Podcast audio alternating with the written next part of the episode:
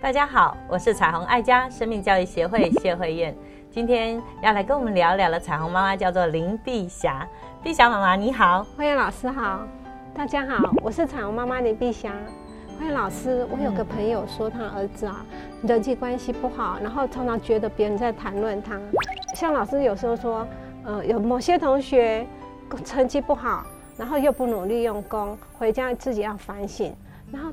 他儿子就会觉得老师在是在说他，然后情绪就不好，就不想上学。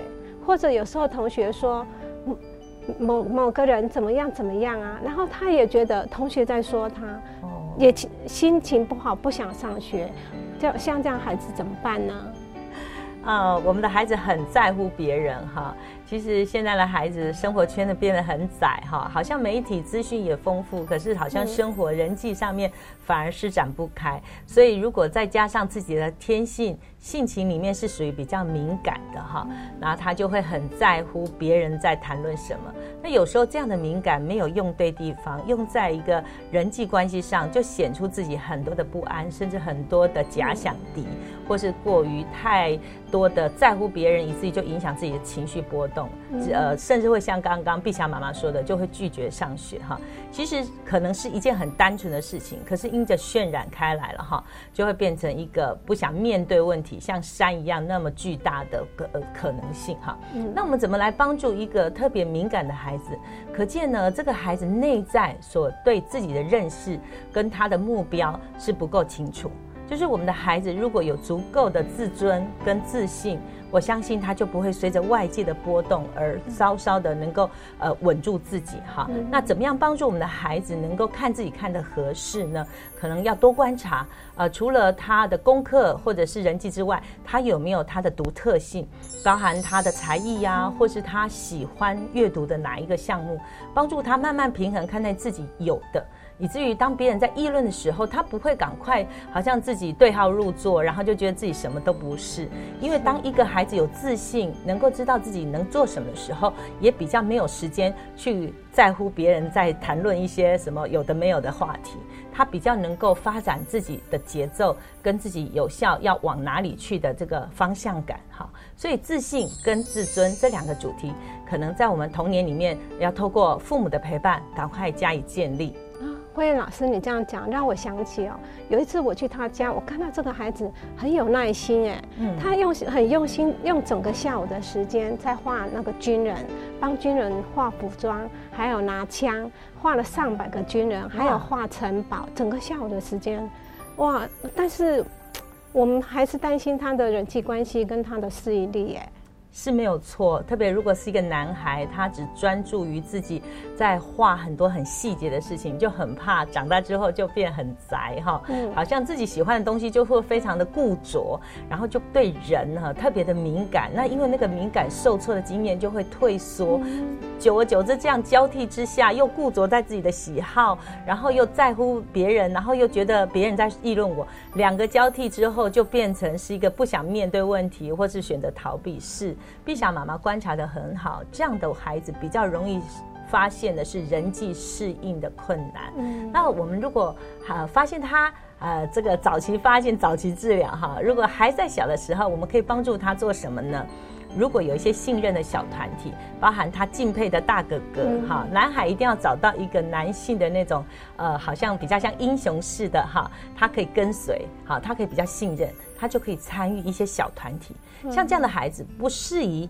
一下放到一个大团体，或是极度陌生的，他会非常恐惧。那如果是一个小团体，他里面有认识一到两个，哈，他比较熟悉，他就比较能够加入这样团体。他可以去区辨出这样的团体对我是接纳的，对我是友善的，他就能够慢慢的释放出他的能量。哦，不要让他专注的点只是在画画，他的画画能不能在这个小团体里面得到多数人的共鸣，甚至他可以呃言之有物的说，为什么他画这么多军人？呢？为什么他要画城堡？哈，他能够侃侃而谈，也建立他所谓的公众的自信，也建立他的友伴情谊，让他才发现说，原来别人在谈论的不一定都是我的缺点，或许他们也会是欣赏我的优点呢。嗯哼，慧燕老师这样一提，后来我我发现我们这个妈妈她有透过一个人，透过一个朋友介绍，然后带孩子去参加一个教会。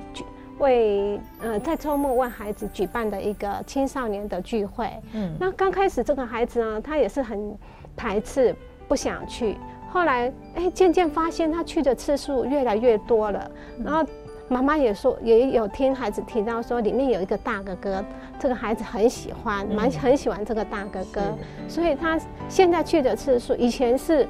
四五次去一次，现在是四五次，可能只有一次不去。哇，哇，所以感觉进步很多了。对，像这样的孩子哈，他的成长是比较缓慢哈，他开放的速度也很慢。那陪伴他的父母啦、老师们，或是呃在旁边着急的大人，可能你就要耐住性子，因为有时候我们太着急了，会觉得哇，别人都已经很快加入个团体了，也很。很好的经验，你怎么这么慢哈？可能呃，真的要按住自己那个着急的心哈，要等待他成熟。当一个孩子稍微安全了。他相信这个团体不会是议论我、排斥我的时候，他把他的心打开，我想那个速度感就会慢慢加快。刚刚碧霞妈妈说的哈，本来四五次只能催动他一次，现在呢是是一个月只不去一次哈。我想那个次数的增加，就代表这个孩子其实开始启动他的生命机转了哈。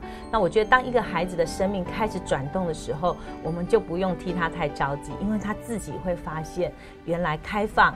原来适度的跟别人结交朋友，原来不要单溺在自己焦灼的事情上，或是担心害怕别人议论我的是是非非。哇，这些事情让我选择往前去。我发现外面的朋友并不都是不好的朋友，正面的经验是很重要，也帮助我们孩子更有自信来面对他的未来。嗯，所以我们需要给孩子一些时间，有耐心等待他成长。嗯。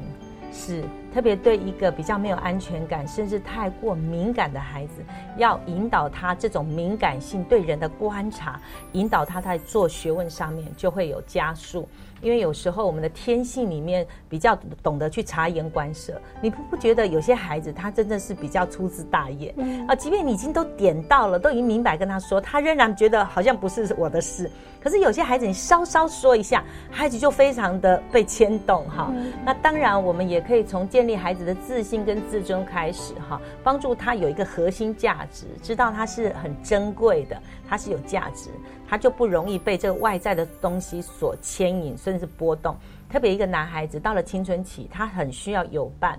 那如果像这样很容易被波动的孩子，就会出现比较两极的担心。第一个，他可能太过敏感，以至于他很害怕人群；另外一个就是他太在意某些人，所以他可能就会跟着一些班上比较强势的孩子在一起，他会比较有安全感。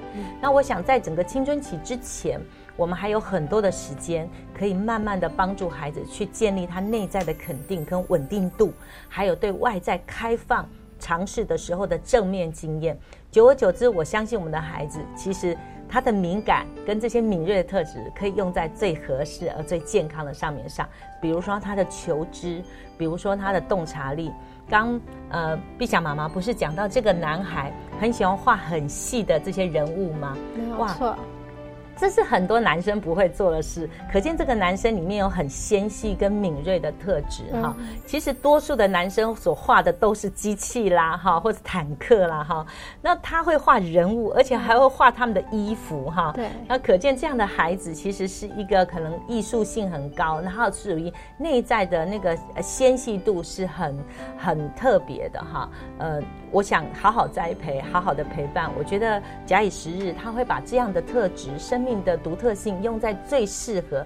我相信他也是一个非常杰出的孩子。哎，慧妍老师，你这样讲让我想起有一本绘本叫做《蛤蜊之歌》，跟这个场景很像。嗯，内容是有一个转学生小小女孩叫李妮，她转到新的学校。嗯，她那一天回来就很生气的跟妈妈说，同学都。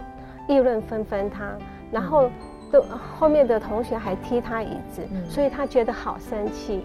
然后妈妈就跟妮妮说：“今天妈妈买了一锅，买了你喜欢吃的蛤蜊，那你来帮妈妈挑蛤蜊好吗？”那妈妈跟妈妈跟妮妮分享要挑蛤蜊的是怎么挑，就是两只两颗蛤蜊这样扣扣扣，如果是清脆的声音呢，就是好蛤蜊；如果是扣扣扣那种暗沉的声音，就是坏的蛤蜊。结果妮妮挑到最后，怎么觉得每一颗蛤蜊都是坏的？哦，怎么回事啊？怎么回怎么会这样呢？后来妈妈发现，原来妮妮用来挑蛤蜊的那一颗，挑蛤每一颗蛤蜊的那一颗蛤蜊是坏的。哦。那妈妈才妈妈说，一颗坏的蛤蜊啊，会坏了一整锅汤，整锅蛤蜊的汤。嗯。后来妮妮突然发现，哎，所以我我原来是那颗坏蛤蜊吗？我用坏的眼光来看同学吗？嗯。我是不是应该用呃正向的眼光来看同学？也许同学不是这样看我。嗯。结果你你隔天到了学校，发现在黑板上同学画了好多漂亮的画，而且还有礼物跟气球来欢迎妮妮。原来是这样啊！是。所以昨天大家议论纷纷，是为了要讨论怎么样来欢迎妮妮哈。是。哇，真的，有时候我们的过度敏感，或是我们太在乎别人一举一动，反而让我们带来了很多的限制。其实存着开放的心、开放的态度，勇于去面对困难跟挑战，我们的孩子会发现，原来你所知道的可能只是一个小部分。更何况，如果我们用一个很负向的眼光去看待别人的时候，你就会越来越走不出去。但是，让我们的孩子带着正向眼光，勇于去迎接你不知道的状况，勇于去迎向同学。说你们刚刚在聊什么呀？或者是你们可不可以跟我分享？哎，你们有兴趣的事情，或许可以排除我们里面的那个不安，让孩子更勇敢去面对的真相，让我们可以知道孩子是可以迎接更多的友情哈。带着正向的眼光，带着正向的能量，让我们的孩子的世界更宽广。让我们一起看重孩子的生命力，让每个家庭。婚姻更亲爱，儿童生命更精彩。